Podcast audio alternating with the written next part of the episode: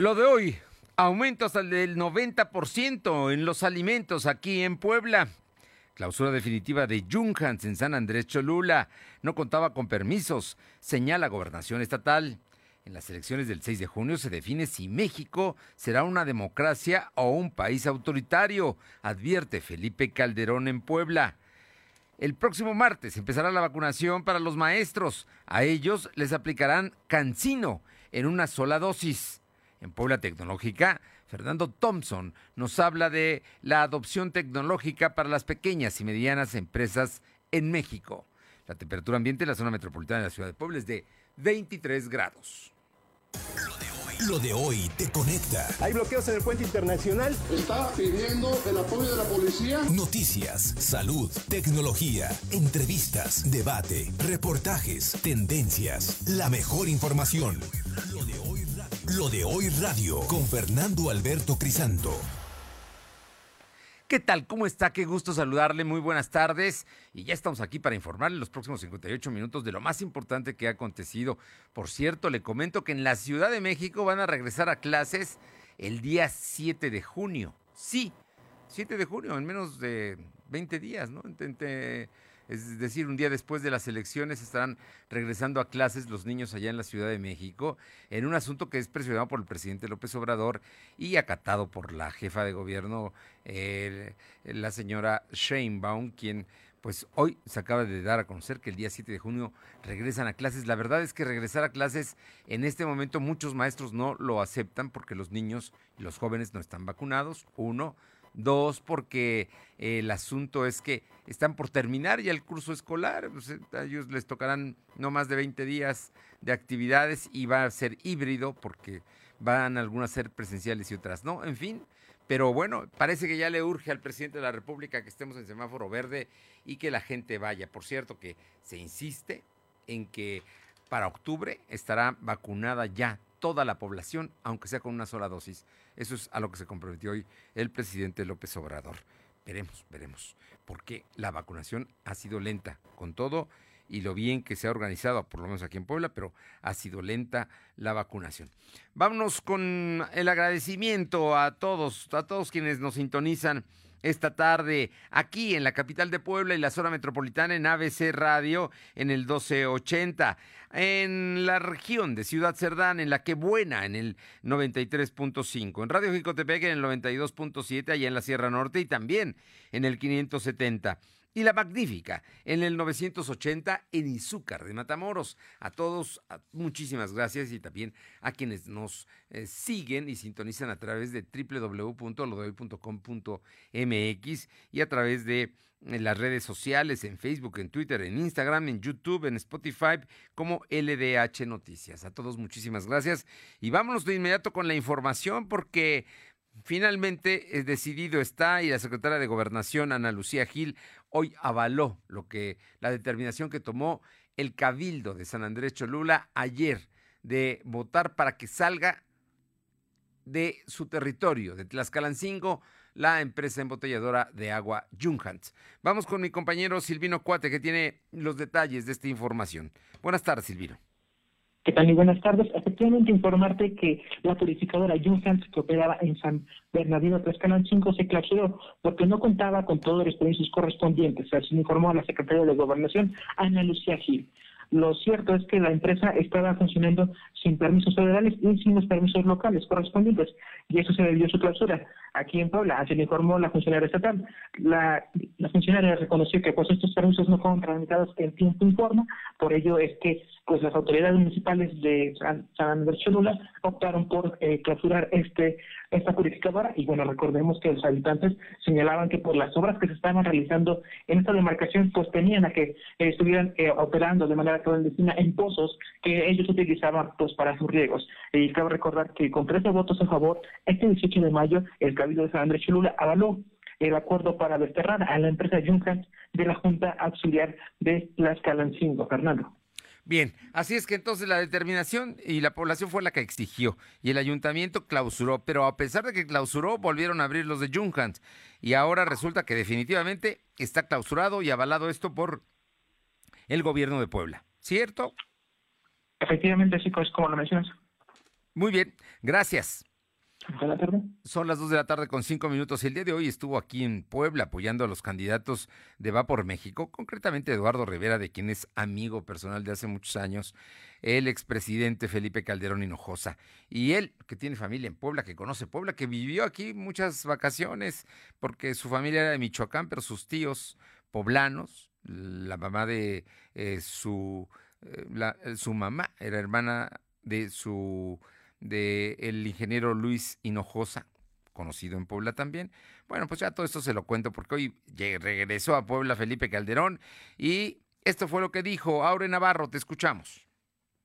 Efectivamente, estando en Puebla, el expresidente de México, Felipe Calderón Hinojosa, fijó varias posturas, Fernando Auditorio, tanto de problemas sociales como el desplome de la línea 12 del metro, la pandemia por COVID y en el ámbito político sobre la jornada electoral del 6 de junio. Sobre el metro, consideró importante la creación de una comisión especial independiente que indague sobre el desplome de la línea 12 y se fijen así responsabilidades de lo ocurrido que, bueno, dejó varios muertos y también heridos. En materia política rechazó que su presencia, lejos de abonar, pues reste votos a los candidatos postulados por la Alianza Va por Puebla y Va por México, a quienes este día dio todo su respaldo para que ganen los comicios del 6 de junio. Incluso Calderón habló de la alianza que hizo para este proceso electoral entre el PAN, PRI y PRD. Escuchemos. Y le voy a decir la verdad, no deja de ser raro para nosotros, que habiendo sido adversarios fuertes durante mucho tiempo, estemos unidos. Pero es un síntoma de lo que está en juego. Es decir, lo que está en juego es la posibilidad de que teniendo discrepancias y distintos modos de opinión, podamos dialogarlas en paz y podamos decidirlas sensatamente con votos. Lo que está en juego es la posibilidad de discrepar entre los mexicanos sensatamente, sin rencor y sin odio, mexicanos, pues es raro ver la unidad entre el PRI, PAN y PRD, pero cuando se dan cuenta que la alianza da oportunidad a los votantes a decidir entre la democracia o la dictadura, pues este 6 de junio en las urnas votarán porque los programas desaparecidos por los gobiernos de Morena regresen con los nuevos gobiernos que estarán encabezando también en diferentes postulaciones, pues todos los candidatos de la alianza va por México. De esta forma, estando en Puebla, Felipe Calderón llamó a los poblanos a votar este 6 de junio para poner fin, a los legisladores que calificó de agachones, así como al régimen de un solo hombre que dijo pues pone en riesgo la estabilidad de 128 millones de mexicanos, Fernando. Bueno, pues como es Calderón, ¿no? Duro y a la cabeza, finalmente no deja de ser político. Y fue, no es cualquier político, llegó a la presidencia de la República, incluso ganando la candidatura a Vicente Fox, que estaba apoyando a Santiago Krill, pero eso fue en 2006 y desde entonces la rivalidad con López Obrador. Hoy, Calderón en Puebla y esto que escuchó usted fue lo que dijo. Podrá compartir o no sus puntos de vista, pero sin duda es un personaje de la historia de México al que no se puede ignorar. Muchas gracias, Aure. Gracias. Vámonos con mi compañera Alma Méndez. Oye, Alma, el tema de, de, los aumentos a los alimentos está por las nubes aquí en Puebla. Y eso va a hacer que seamos una de las ciudades más caras en el país.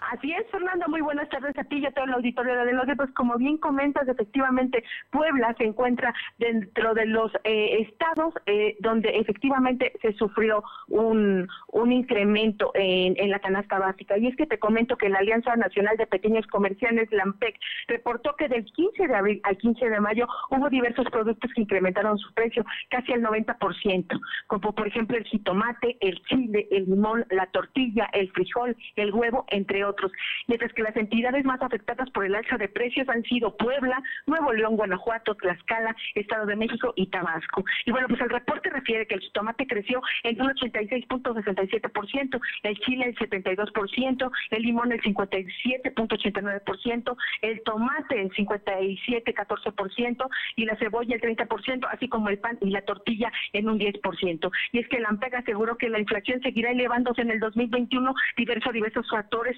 como la pandemia, la sequía estacional, el aumento de los energéticos, la lenta reactivación económica y la caída del poder adquisitivo. Y bueno, pues comentaste que el Coneval eh, señaló que una persona que vive en una zona urbana tiene que destinar un promedio de 693.38 pesos para comprar una canasta alimentaria que compone eh, los bienes básicos como maíz, trigo, arroz, carne de res o pollo, leche, queso, huevos, frutas frescas, verduras y legumbres y bebidas no alcohólicas. Y bueno, en el caso de las personas que viven en las zonas rurales, el costo de la canasta alcanza los 212.69 pesos. La información, Fernando. Oye, no, no, no, es que lo que me estás diciendo, estás hablando de alimentos que son básicos en la mesa de los mexicanos. y no estás hablando de lo más caro que podría ser la carne, por ejemplo, ¿no? Pero estás hablando de que el huevo y el pollo están subiendo también. Y el jitomate, el chile, el limón. Vamos, para una pico de gallo, ¿no? Todo, todo, todo está por las nubes. Eh, Así es, Fernando, y comentarte que incluso en un recorrido que estábamos haciendo el día de hoy para eh, que las amas de casa nos comentaron cuatro piezas eh, de, de pollo, por ejemplo, hoy hoy hoy estuvo en 79 pesos. Son cuatro piezas de pollo y bueno, pues eh, serían dos piernas y dos muslos y nosotros escuchamos cuando el vendedor le dijo a la ama de casa que eran 79 pesos. Eh, lo mismo sucedió con el con el jitomate. Escuchamos también que se compró eh, ocho piezas de jitomate porque ahora ya lo compran por piezas las amas de casa y le cobraron cerca de 22 pesos. Pues vamos, ni siquiera un kilo. En fin, qué situación, qué situación delicado todo este del aumento, porque además le pega a la alimentación, a, lo básico para los mexicanos. Oye, y por otra parte, hoy, segundo día de la jornada de vacunación que continúa hasta las 5 de la tarde. Así es, Fernando, pues que durante el segundo día de la jornada de vacunación anti-COVID para personas de 50 a 59 años de edad, así como a mujeres embarazadas, se puede ver mayor afluencia más que el día de ayer. Y bueno, pues tal es el caso del Hospital San José, donde hoy en la mañana precisamente se reportaba que había incrementado la afluencia, sin embargo, comentarte que eh, nuevamente nos reiteraron que eh, los minutos de espera son de 30 minutos. Eh, bueno, para pasar, obviamente te revisan los papeles, pasas, te quedas en observación, pero la gente está durando cerca de 30 minutos para poder hacer todo el procedimiento. Y lo mismo sucedió en el Hospital del Niño Poblano y Amalucan, son nuestras tres sedes donde hubo saturación, sin embargo, fue muy rápido. Y bueno, pues comentarte que aún se puede ver poca asistencia de las mujeres embarazadas en dichos centros de vacunación. Mencionar que de los 19 puntos establecidos el César Aparicio, de la Romero Vargas, el Hospital General del Norte, del Sur, el ISTEP, Clínica IMSS de San Pedro, reportan afluencia ligera y rápida. La información, Fernando. Ah, yo, creo que las cosas están funcionando bien, la gente está yendo, hoy fue más que el día de ayer y esperemos que, siga, que siga fluyendo. Y en el caso de las embarazadas, bueno, pues también es un, es, un universo pequeño, son aproximadamente 3.000 divididas en los eh, cinco días que dura la vacunación. Yo creo que esa es una de las causas del por qué se ven tan pocas. Y algunas todavía no muestran los signos del embarazo. A los tres meses no necesariamente ya se ve a una mamá, pero seguramente se están vacunando. Muchas gracias. Seguimos al pendiente. Vamos con mi compañera Janet Bonilla hasta Esperanza, Puebla, porque las fuertes lluvias, digan lo que digan, desbordan barrancas y generan damnificados. Te escuchamos, Janet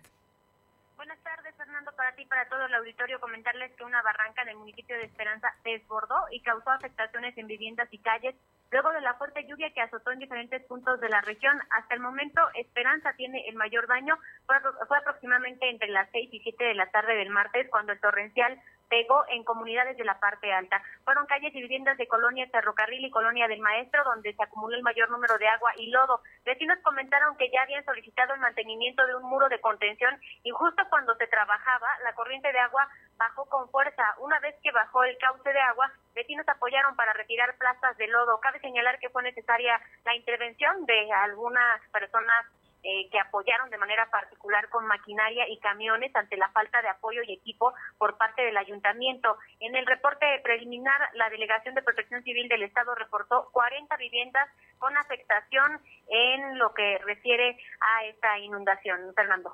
Mira, nada más, digo, no son muchas, pero son 40, 40 familias que hoy tienen problemas porque se inundaron sus viviendas, porque el ayuntamiento no hizo su trabajo oportunamente aunque sabían que esto podía ocurrir. Muchísimas gracias, Janet. Buenas tardes, Fernando. Y, Y luego, por otra parte, le comento que fuertes aires derribaron ayer siete árboles en Tehuacán. No hay, afortunadamente, personas lesionadas, pero esta información de Luz María Sayas nos da la idea de, pues, cómo, cómo el clima, cómo el tiempo, cómo las condiciones de la naturaleza llevan a ocasionar precisamente estos fenómenos. Fuertes vientos derribaron siete, siete árboles allá en Tehuacán.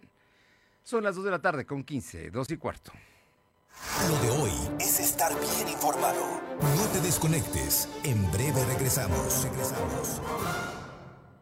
En Gas del Atlántico nos comprometemos contigo. Llevamos tu pedido pesado hasta tu hogar con nota física y digital, asegurándote el peso completo. Y si no pesan tu tanque, el contenido es gratis en tu próxima compra. Recuerda que también tenemos para ti el azulito seguro y rendidor. Encuéntralo en tu tiendita o punto de venta más cercano. Pedidos al 271-747-0707. Gas del Atlántico. En menos de tres años, las cosas se descompusieron. Esto no puede seguir así. Es el momento de tomar una decisión que cambie el curso de nuestra ciudad. Estamos listos para que el 6 de junio logremos en las urnas el triunfo que nos permita corregir el rumbo de Puebla. Vamos con determinación, vamos con alegría, vamos todos juntos, vamos con experiencia a corregir el rumbo de Puebla. Eduardo Rivera Pérez, candidato común a la presidencia municipal de Puebla. Vota este 6 de junio. PAN. Lo de hoy es para ti. Conéctate a www.lodehoy.com.mx y suscríbete para recibir la mejor información en tu email. En esta temporada de lluvias, con tu apoyo prevenimos inundaciones. Barre el frente de tu calle y azotea. Mantén despejadas tus alcantarillas. Si manejas, reduce la velocidad. Si sales de casa, no tires basura en las calles, ríos y barrancas. Por una ciudad más limpia y segura. Secretaría de Protección Civil y Gestión Integral de Riesgos. Habla Mario Delgado. Por primera vez en muchos años tenemos un presidente honesto, gracias a que tú te decidiste a votar por un cambio verdadero. No somos más de lo mismo. Se acabó la robadera de los corruptos de siempre. Ahora los recursos se destinan a las pensiones de los adultos mayores, a las becas de niños, niñas, jóvenes y a garantizar la salud. Te necesitamos para seguir haciendo historia. Este 6 de junio, que nadie se quede en casa. Salgamos a votar con alegría porque la transformación va. Estamos al 100, con ya sabes quién. Vota por las y los diputados federales de Morena. Lo de hoy es estar bien informado. Estamos de vuelta con Fernando Alberto Crisanto. La tecnología es lo de hoy. Mantente conectado. Bien, y bueno, siempre nos da gusto saludar todos los miércoles al maestro Fernando Thompson, director general de Tecnología de la Información de la Universidad de las Américas Puebla. Y Fernando, que es muy inquieto y muy trabajador, la verdad, ha estado haciendo muchos eh, cursos, diplomados, eh, conferencias, precisamente para alentar el tema que hoy que hoy nos viene a platicar. En Puebla Tecnológica, Fernando Thompson nos habla esta tarde de la adopción tecnológica para las pequeñas y las medianas empresas en México. Y ojo, usted que a lo mejor tiene una tienda, es una pequeña empresa, una microempresa, pero tiene que entender y saber cómo puede adoptar tecnológicamente todos estos recursos para sacar adelante su negocio. Fer, muy buenas tardes. Hoy vamos a un tema sumamente importante que es la adopción tecnológica para la pequeña, mediana y microindustria en nuestro país, en México. Hasta hace algunos meses, la transición de lo real a lo virtual pues era un proceso que parecía lejano. O sin embargo, el aislamiento social sí lo aceleró todo. Tomó por sorpresa a un gran porcentaje de empresas, mismas que se vieron obligadas a realizar un cambio de modelo tecnológico sí o sí, pues que originalmente se tenía pronosticado para dentro de tres o cinco años. Pero sin lugar a duda, la columna vertebral de la economía mexicana sí o sí se encuentra en la micro, pequeña y mediana empresa. Hoy en día existen cerca de 4 millones de MIPIMES, de empresas pequeñas, 4 millones, y contribuyen con alrededor del 52% del Producto Interno Bruto y generan el 70% del empleo formal. Desgraciadamente, más de un millón de empresas, una cuarta parte, tuvieron que cerrar por la pandemia de COVID y problemas económicos, restaurantes, negocios, en fin. Esto lo estoy tomando del reporte del INEGI, del Instituto Nacional de Estadística y Geografía. En consecuencia, pues hay un aumento considerable de los requerimientos de negocios que hacen uso de nuevos sistemas de organización y operatividad bajo el nuevo contexto. Entonces, por un lado, el incremento de la demanda del trabajo a distancia, o el famoso home office, adquisición de nuevas capacidades para poder manejar software, eh, nuevos modelos de comercio electrónico, el cambio de modalidades de comunicación con los clientes, la vinculación y contacto en diversidad de sectores, pues fueron los principales factores de cambio. Antes de la pandemia, se estimaba que solamente el 5% de las unidades económicas de la entidad ya operaba con tecnología de la información, cifra que ya se habrá elevado entre 30 y 40% por parte de las empresas que hacen uso de tecnología básica para supervivencia de su negocio. Esto ha permitido que las empresas, sin importar su tamaño, giro, sector, pues, sean más competitivas. Según un estudio efectuado por Microsoft en México, 8 de cada 10 empresarios hizo un cambio en su negocio durante la contingencia sanitaria, dentro de los cuales está la adopción de la tecnología como un papel central. De estas, 42% de plano reinventó su negocio o implantó tecnologías nuevas para poder seguir operando. Aunado a ello, las tecnologías de la información sí han aportado favorablemente al crecimiento de las pequeñas y medianas empresas, de las pymes, porque les permite mejorar y optimizar sus procesos, agiliza sus operaciones, les permite sobrevivir a las diferentes actividades y la verdad eh, pues bueno, hacen actividades como muy claras, a ver, para que me entiendan, respaldo de información, almacenamiento de datos, procesar información de clientes, convertirlos en información para análisis y ventas, operaciones que te permitan tomar mejores decisiones, tener información en redes sociales, poder vender por comercio electrónico. Mira, la gran mayoría de las pymes mexicanas ya entendieron que la digitalización va más allá de un trabajo remoto o computadora de última generación. Del total de las pymes, 77% de las empresas declaró que continúa con la adquisición e implantación de nuevas tecnologías después de la pandemia. ¿Cómo qué tecnologías? Ya le están entrando al Big Data, a la inteligencia artificial, a la nube y a la ciberseguridad. Y el 61% va a priorizar la compra o cambios de equipo de cómputo portátil a mediano plazo y va a capacitar a su gente. O sea, de manera general las pymes principalmente están utilizando las plataformas digitales para la adquisición y retención de clientes y mejorar la productividad. Y algunos ya están introduciendo nuevos productos, nuevos servicios y se van a poder expandir en zonas geográficas. Qué curioso, que en medio de la crisis para muchos esto ha representado una gran oportunidad. Dentro de la crisis han podido salir adelante. Específicamente los recursos tecnológicos más utilizados para las pymes está el chat, el correo electrónico, herramientas de videoconferencia, aunque hay un cambio de perspectiva para los próximos 12 meses, donde más de la mitad de las empresas van a contemplar meter almacenamiento en la nube, infraestructura como servicio e implementar aplicaciones de productividad y ciberseguridad. La inversión en computadoras y servidores, el 50% del presupuesto de las pequeñas empresas, y el restante, eh, lo que son las medianas, eh, medianas y medianas grandes, van a invertir un, cerca de un 60% ¿no? en cuestiones de almacenamiento externo. Hardware, que son los fierros y los servicios, se van a invertir ahí como un 40%, un 30% de las medianas y lo demás va a ser infraestructura y servicio. Mira, aún hay un largo camino por recorrer. Yo espero que las pymes consideren la implementación de las plataformas digitales, que las pymes le entren a la transformación de sus negocios porque para sobrevivir ahora sí es muy positivo que sigan estos avances y que inviertan en tecnología y que inviertan en capacitación, que inviertan en cursos, cómo retener clientes, cómo aumentar clientes, tener mayor velocidad de respuesta, ser más efectivos operacionalmente. Sí o sí, las pymes tienen que transformar digitalmente sus negocios. Hasta aquí la reflexión de un servidor. Nos escuchamos la próxima semana bastante importante esta recomendación de Fernando Thompson.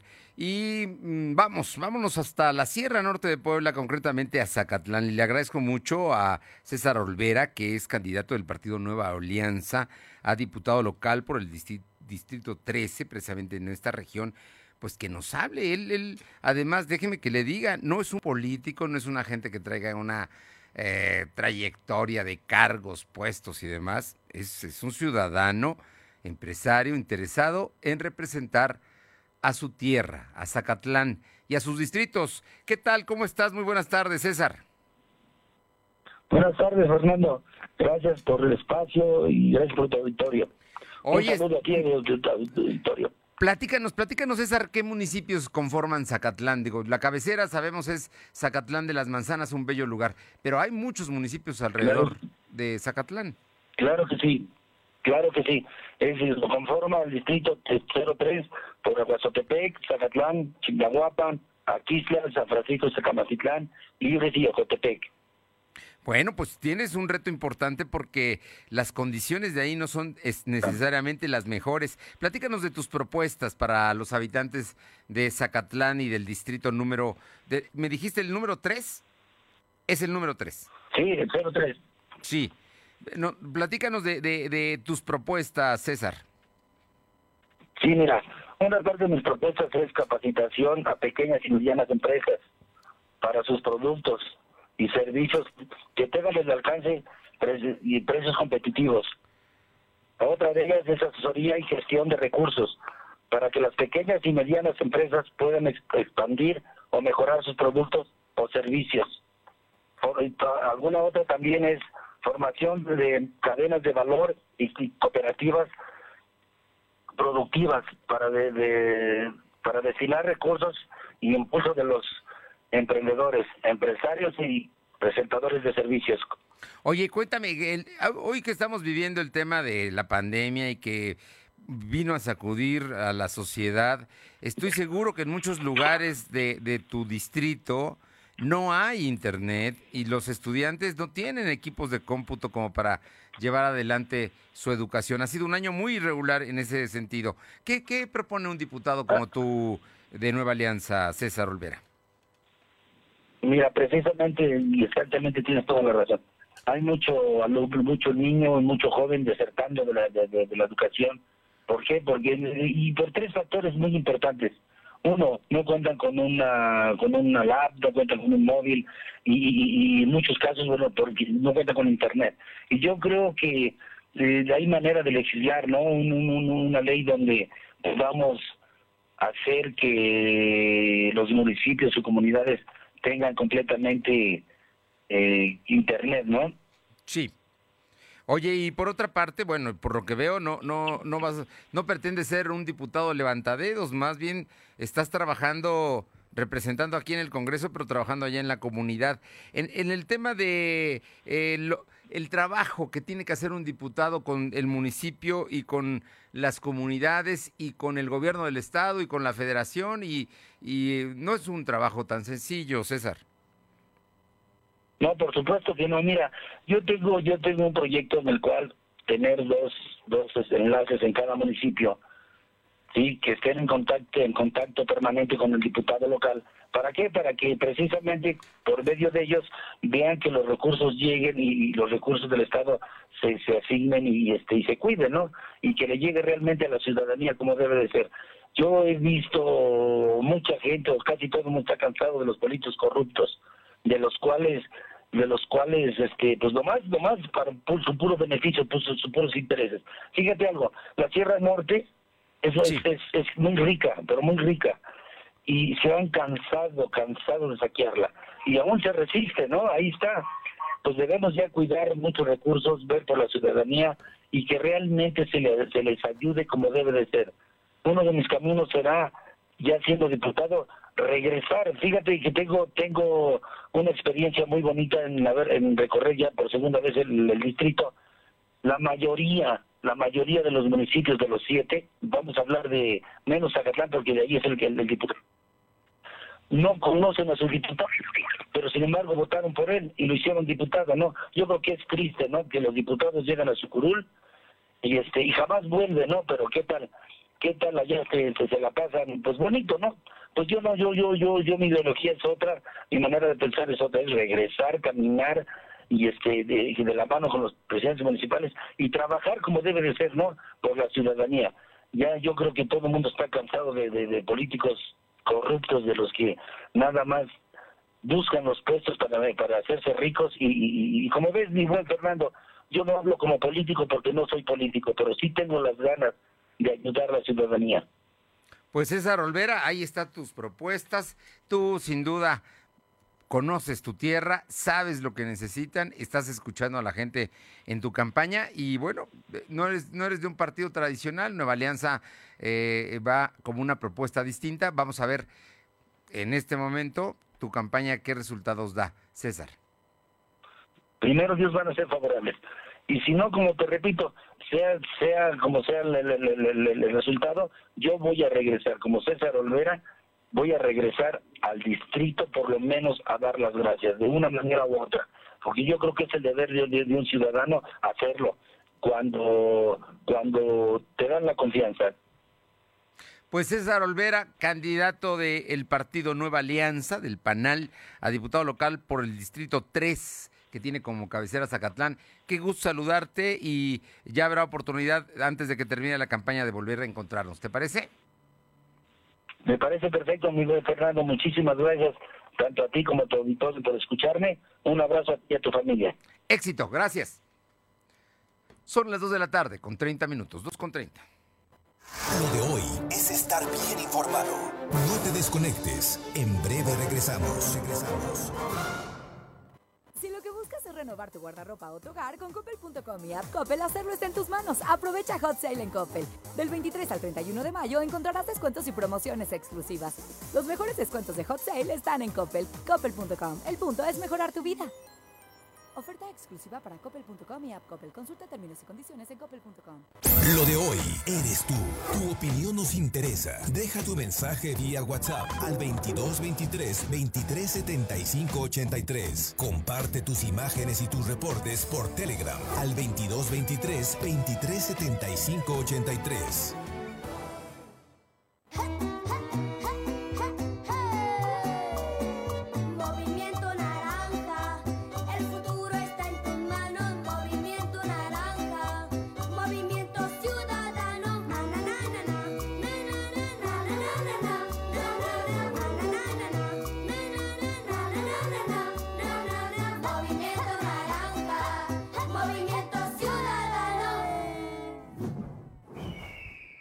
Movimiento Ciudadano. Suscríbete a nuestro canal de YouTube. Búscanos como Lo de Hoy Noticias. Hay que ir por comida. ¿Cómo le hago? Se puede, con la sana distancia. Es importante que solo una persona salga por comida o medicinas, siempre a metro y medio de los demás. Al dar una vuelta con tu bebé o tu mascota, hazlo solo alrededor de tu cuadra, con sana distancia al caminar o saludar. Recuerda, solo abren negocios indispensables con cupo máximo de personas. Pero si no debes hacer algo urgente o indispensable, por favor quédate en casa. Secretaría de Salud. Lo de hoy es estar bien informado. Estamos de vuelta con Fernando Alberto Crisanto. Y el próximo 7 de junio se reanudarán las clases presenciales en la Ciudad de México de manera escalonada y con medidas sanitarias. Humberto Fernández, titular de la Autoridad Educativa Federal, precisó que desde esa fecha podrán volver las comunidades escolares que así lo deseen. O sea, si no lo desean, no vuelven, ¿eh? El uso de cubrebocas será obligatorio durante todo el tiempo que se encuentren en la escuela, tanto personal como alumnado. Durante este regreso estará suspendido cualquier tipo de ceremonia. El funcionario destacó que con un solo contagio de COVID-19, la escuela donde haya ocurrido se cerrará durante 15 días. Entonces, ¿para qué la prisa? En 15 días la cierran y ya terminaron los cursos. Van a regresar el 7 de junio a clases en la Ciudad de México. Vamos con mi compañera Aure Navarro porque ya hay campañas, están intensificándose y las declaraciones, aparte de las propuestas, están a lo que da del día. Aure, ¿qué dice Eduardo Rivera Pérez, candidato de Va por Puebla, presidente municipal? Efectivamente, Eduardo Rivera Pérez pidió a su contrincante Claudia Rivera Vivanco y equipo de campaña que, que tiene con ella de lectura correcta al tema de ciclovías. Reiteró que como exalcalde y ahora candidato del PAN, PRI, PRD, Compromiso por Puebla y PCI, pues su intención no es desaparecer, sino incrementar las ciclovías existentes para mejorar la movilidad en la ciudad. Tan es así que recordó que en su administración anterior se implementó en la capital el sistema de bicicletas públicas, beneficio que el actual gobierno de Morena no pudo sostener. Y ante la confusión sobre la supuesta desaparición de ciclovías, Rivera Pérez reiteró que no busca quitarlas, sino convertirlas en funcionales. Escuchemos. Se haría un estudio para revisar la funcionalidad y la eficiencia de las ciclovías que se tienen. Eso no significa quitarlas. Nosotros estamos convencidos de que es importante seguir incrementando la movilidad en la ciudad y por supuesto las ciclovías en la ciudad. Hay que seguir incrementando los kilómetros, hay que seguir incrementando las mismas dentro del municipio de Puebla, pero con funcionalidad y que los ciudadanos, por supuesto, las puedan haber aprovechado. Lo anterior lo dio a conocer tras concluir su reunión con trabajadores del sector salud, a quienes reconoció su esfuerzo de servir estando en emergencia sanitaria por COVID y anunció que con la ayuda de artistas y muralistas en el Parque Esteban de Antuñano se levantará un monumento al médico y lamentó también que la pandemia pues esté dejando en el estado de Puebla el deceso de hasta 900 personas que se desempeñaban así como médicos y enfermeras, Fernando. Bueno, pues ahí está, ahí está la propuesta de Eduardo Rivera, lo que hizo hoy con los médicos, lo que ah, comentó que no está en contra de las ciclovías, pero que sí hay protestas y que las van a revisar para ver si funcionan. No, no me cuelgues, nada más déjame informar porque está dando a conocer el diario Reforma que el juez sexagésimo de lo civil del Tribunal Superior de Justicia de la Ciudad de México ordenó el embargo de bienes de la familia Jenkins para garantizar la devolución del patrimonio de la Fundación Mary Street Jenkins, valuado en 720 millones de dólares. El embargo responde a una demanda presentada el pasado 12 de marzo por la Junta de Cuidado de las Instituciones de Asistencia Privada del Estado de Puebla. En abril de 2014, la familia eh, constituida como patronato firmó un contrato marco de donación registrado ante un notario de Jalisco, donde trasladó todos sus bienes y recursos financieros a la Fundación Bienestar de Filantropía asentada en Aguascalientes, la cual después se movió a Barbados. Finalmente trasladaron los recursos a la Fundación para el Desarrollo Latinoamericano en Panamá. En su demanda, la Junta de Puebla, es decir, el gobierno del Estado de Puebla, señala que todo este procedimiento se hizo sin la autorización del organismo y por ello solicitó como medida precautoria el embargo de los bienes y cuentas bancarias de los miembros de la familia Jenkins. Guillermo Barradas, abogado de la Junta, explicó que con la decisión del juez se embargarán todas las cuentas que tenga la familia en el sistema financiero, así como los inmuebles personales y a nombre de la fundación. De acuerdo con el documento, el embargo incluye a los hermanos Roberto, Margarita, María Elodia y Juan Carlos Jenkins de Landa, así como a su madre Elodia Sofía eh, de Landa de Jenkins. Igualmente a Juan Guillermo Justas Jenkins y a los abogados de la familia, eh, quienes fueron los representantes legales en el procedimiento de donación. Así es que para este aseguramiento, el juez de la Ciudad de México pidió a través de un juez competente en materia civil de Puebla que el Instituto Registral y Catastral de Puebla se abstenga de cualquier modificación para cambiar el registro de los inmuebles que fueron objeto de la donación de 2014. Entre ellos, entre ellos, ojo, el campus de la Universidad de las Américas y el Club Alfa. Esta decisión está tomada por un tribunal de la Ciudad de México. Aure, y vámonos con más información. Cuéntanos qué dice la candidata de eh, Juntos Hacemos Historia, Claudia Rivera Vivanco. Les comento que como parte de la continuidad que la candidata de Morena PT, Claudia Rivera Vivanco, busca dar en la ciudad, anunció este día que ampliará de 500 a 1.500 nuevos puntos de Wi-Fi gratuitos e iniciará así también con la construcción de un nuevo panteón municipal. En este mismo espacio, Rivera Vivanco estuvo acompañada de Eduardo Cobian Carrizales, exsecretario de Movilidad en su administración, quien descalificó que Rivera Pérez, por querer ganar reflectores y votos, anuncie la, la desaparición de la red de ciclovías en la capital. Tanto Rivera Vivanco como Cobian Carrizales confirmaron que dentro de las propuestas de la morenita, pues tienen como meta eh, de su parte de su nuevo gobierno, pues será alcanzar los 90 kilómetros de ciclovías seguras. Y bueno, en este sentido, ellos mencionaron que Morena precisamente se promueve por la movilidad segura en la capital. Escuchemos estamos apostados a conservarlas, a mejorar su seguridad, sino a construir más. Las propuestas de, Claudia Rivera es construir 90 kilómetros más de ciclovías, hacer una ciudad mucho más amigable, mucho más sustentable. Han sido estas universidades quienes también han pedido que se empiece a diseñar la implementación para que se hagan los circuitos completos, que la propuesta de los próximos 90 kilómetros de nuevas ciclovías tienen este enfoque, que se conecten las diferentes eh, universidades al Y bueno, como parte de su agenda de este día, Rivera Vivanco se reunió con integrantes de la Red Plural de Mujeres y la Red de Candidatas del Estado de Puebla, no sin antes calificar que las denuncias hechas por el PAN y redes sociales progresistas en su contra simplemente pues son mediáticas y no tendrán efecto en ella, por lo que envió un mensaje de fortaleza política a las candidatas con las que se reunió este día y bueno, formalizó así la creación de una agenda común por las mujeres, Fernando. Bueno, pues ahí está, ahí está Claudia Rivera trabajando y haciendo campaña. ¿Algo más, Aure? Sí, les comento que precisamente integrantes de la Red Plural de Mujeres acusaron que en la designación de candidaturas a diputados locales, pues las mujeres fueron excluidas. En voz de Socorro Quesada Tiempo expusieron que ejemplo de ello es que de las 13 listas de representación proporcional, pues 12 son encabezadas por varones. Y bueno, en este sentido también comentar que bajo este contexto, pues a menos de 20 días de los comicios del 6 de junio por actos anticipados de campaña, al menos 24 quejas y denuncias pues han sido ya interpuestas ante la Junta Local del Instituto Nacional Nacional Electoral. Así eh, reconoció en este caso pues el presidente del Consejo Local del Instituto, Marco Rodríguez del Castillo, quien explicó que al ser esta una elección distrital, pues son candidatos a diputados federales los que han sido señalados de incurrir precisamente en actos anticipados de pre-campaña o de campaña, Fernando. Bien, muchas gracias. Gracias. Y vamos con mi compañero Silvino Cuate, que porque precisamente hablaron el día de hoy, el gobernador Barbosa habló del asunto de las diputaciones plurinominales en su partido, Morena.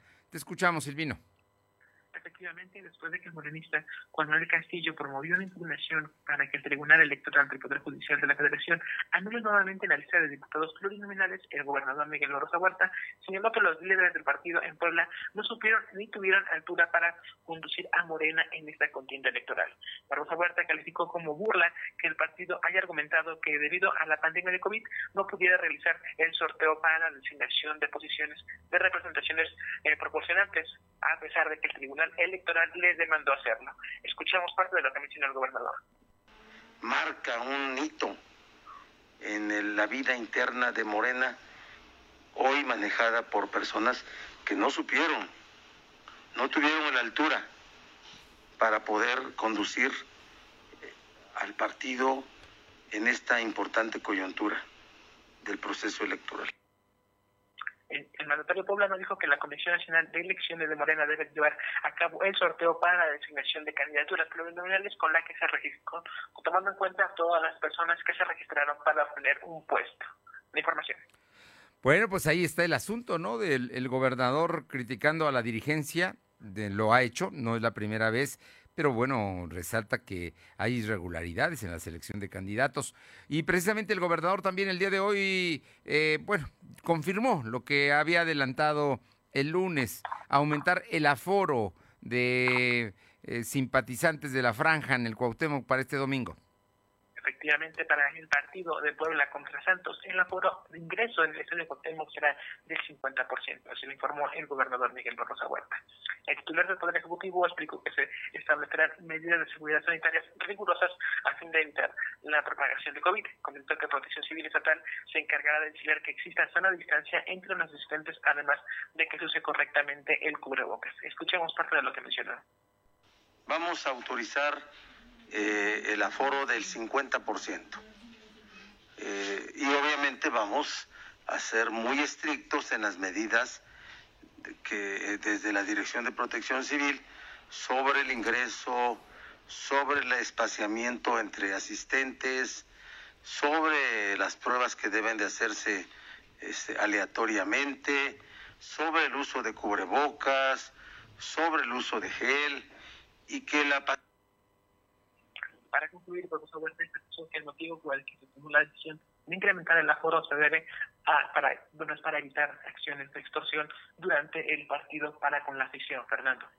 Bueno, la verdad es que yo creo que mucha gente lo va a agradecer, pero también hay que reconocer que hay mm, muchos abusivos que están en la directi que están en la administración, ni siquiera son la directiva, es la administración del Puebla que ya están haciendo su agosto con la venta precisamente, la reventa de muchos de los, de los boletos. Hoy que se puso al público, ya casi todo estaba agotado. En fin, ya veremos qué es lo que sucede, pero ojalá, ojalá y fundamentalmente todos respeten los lineamientos de sanidad. Oye, y por otra parte, cuéntanos, será el martes próximo, todo indica que será el martes, el día que empiece la vacunación para los maestros de escuelas privadas y públicas en Puebla comentarte que tentativamente el martes 25 de mayo podría iniciar la vacunación a docentes en el estado de Puebla, así lo informó el secretario de Salud José Antonio Martínez García. El funcionario estatal explicó que este miércoles se enviaron camiones de recreación a la Ciudad de México para recoger el biológico. El objetivo es recibir 143.751 vacunas cancino. El secretario detalló que del total de estas dosis se recibirá entre el miércoles y el sábado de esta semana.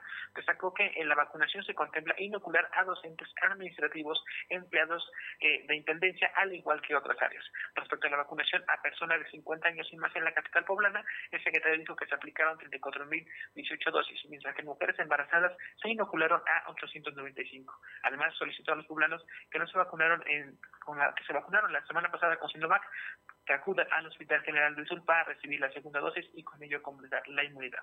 Para concluir, dijo que a la fecha la Federación ha enviado 1.189.705 vacunas multimarca contra COVID.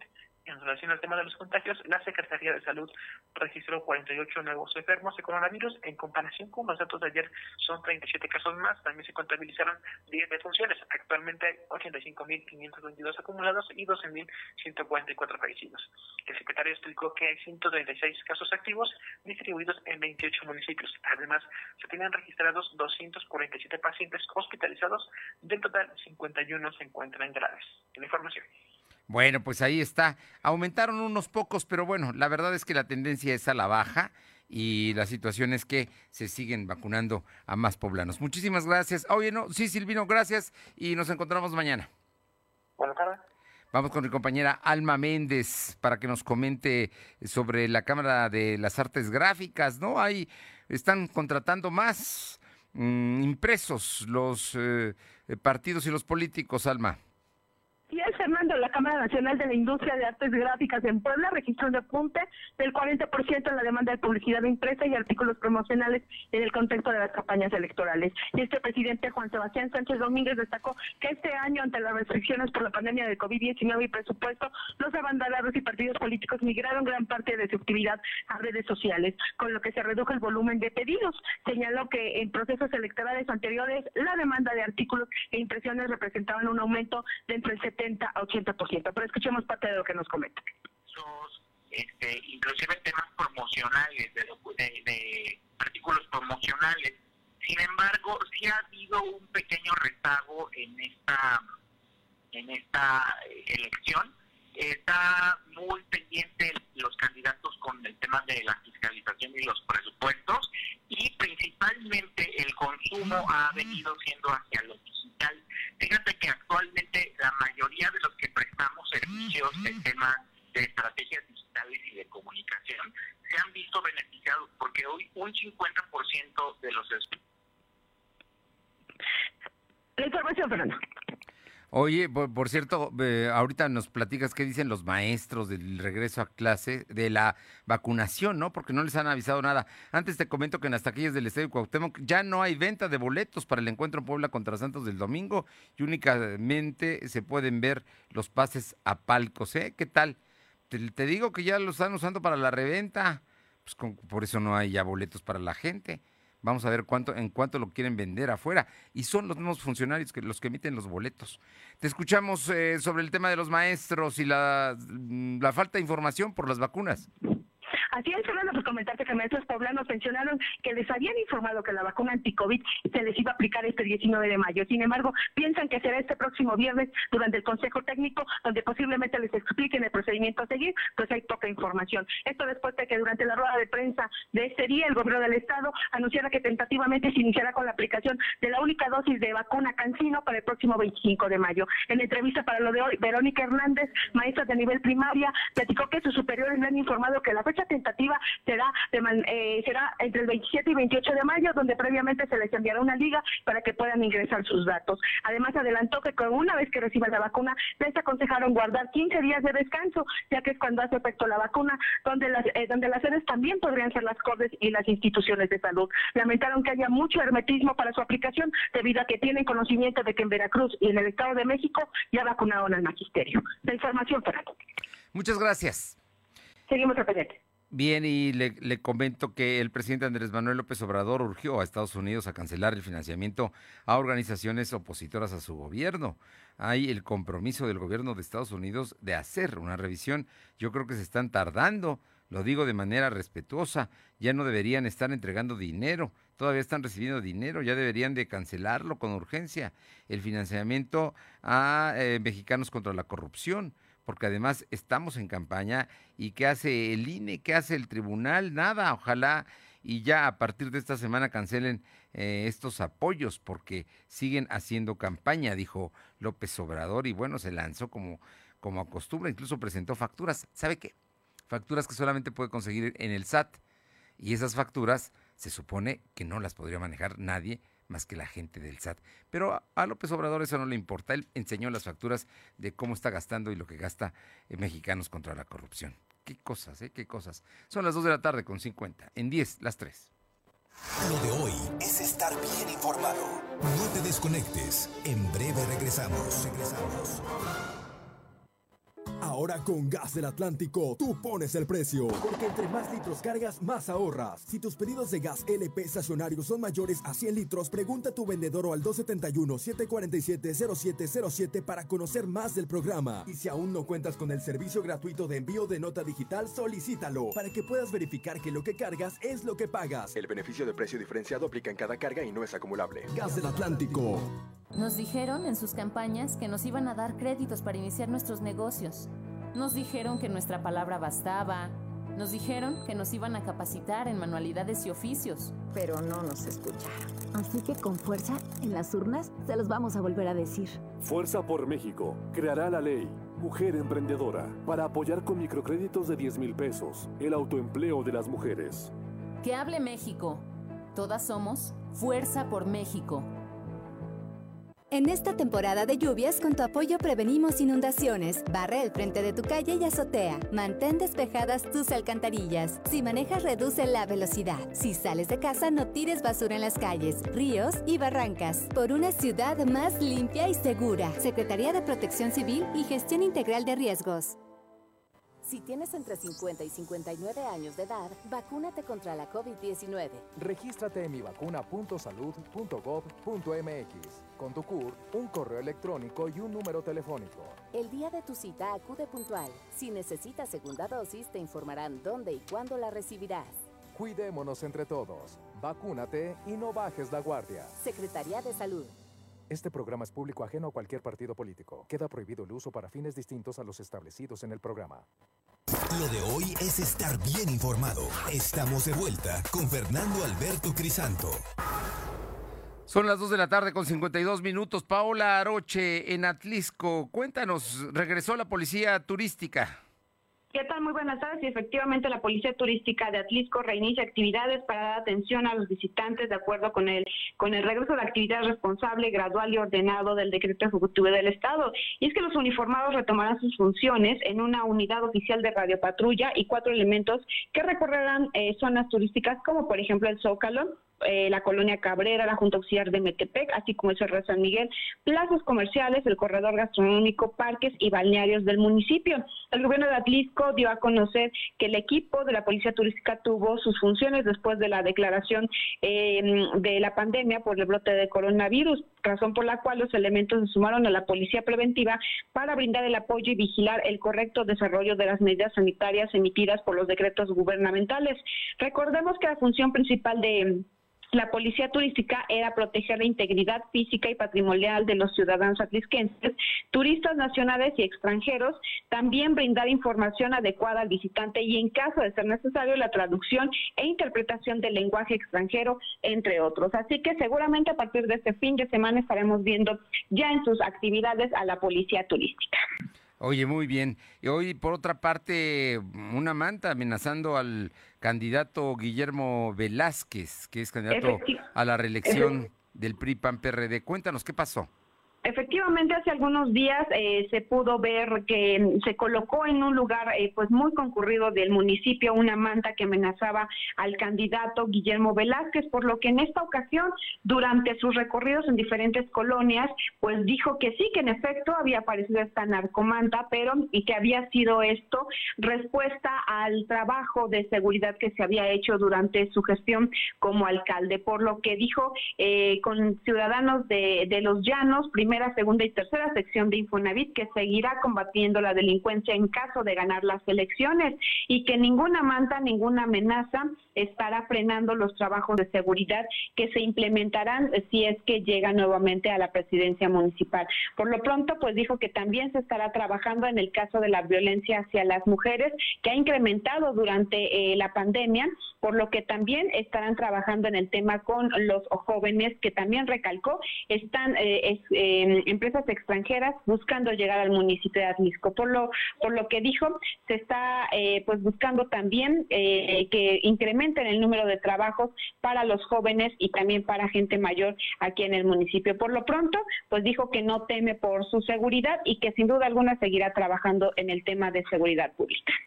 Pues ahí está. Esperemos que las cosas vayan mejor y por supuesto que estas amenazas no prosperen, ¿no? El tema de la violencia política lo tenemos muy cerca y a flor de piel. Muchísimas gracias. Buenas tardes.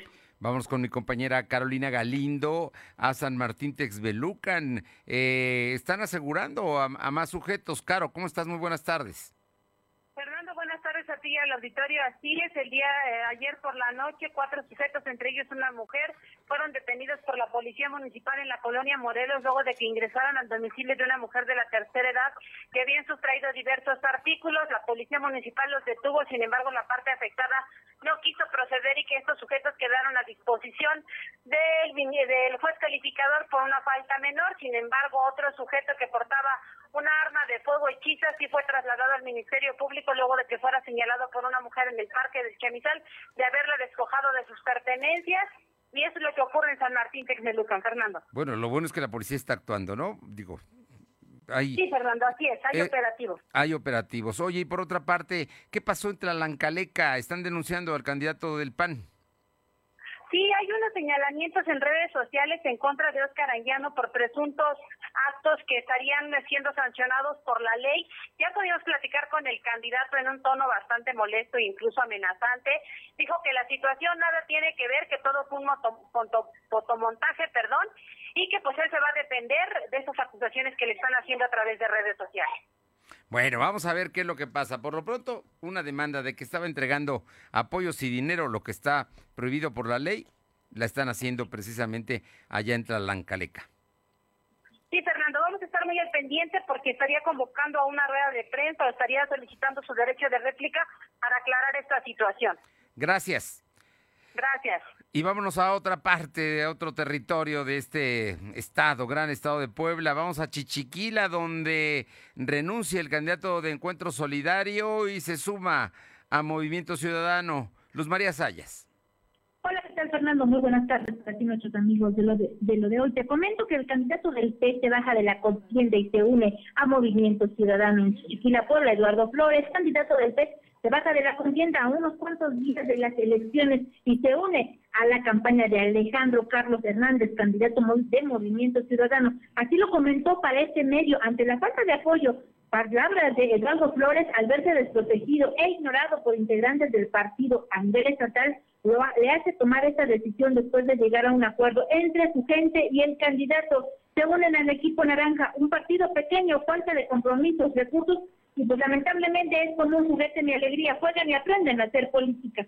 Lamentable, pero así va a pasar. Fernando eh, Eduardo Flores se baja de la contienda y se une a Movimiento Ciudadano. Estoy en Chichiquila. Muchas gracias. Muy buenas tardes. Y aquí eh, mi compañero Uriel Mendoza nos comenta de temas de eh, de Matamoros. Te escuchamos de la región sur del estado. Uriel, buenas tardes.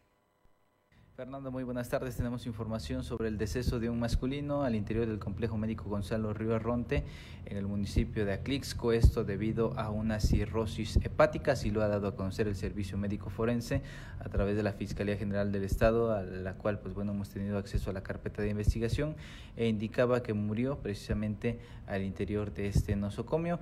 Después del reporte, después de que bueno el personal médico notificara a las autoridades, se vio la presencia del CEMEFO, acuden al nosocomio donde realizan el levantamiento del cadáver del individuo de 28 años de edad, donde, pues bueno, hay que mencionarlo, de manera oficial fue confirmada su muerte, identificada en este caso por su esposa, y tras, bueno, el estudio correspondiente, la necropsia, indicaba que la causa de la muerte fue patológica por una cirrosis hepática. Así, la información se de la que en algún momento se tenía la sospecha, pues bueno, entre los estudios eh, se ha confirmado precisamente el fallecimiento por esta causa. Así que la información, Fernando.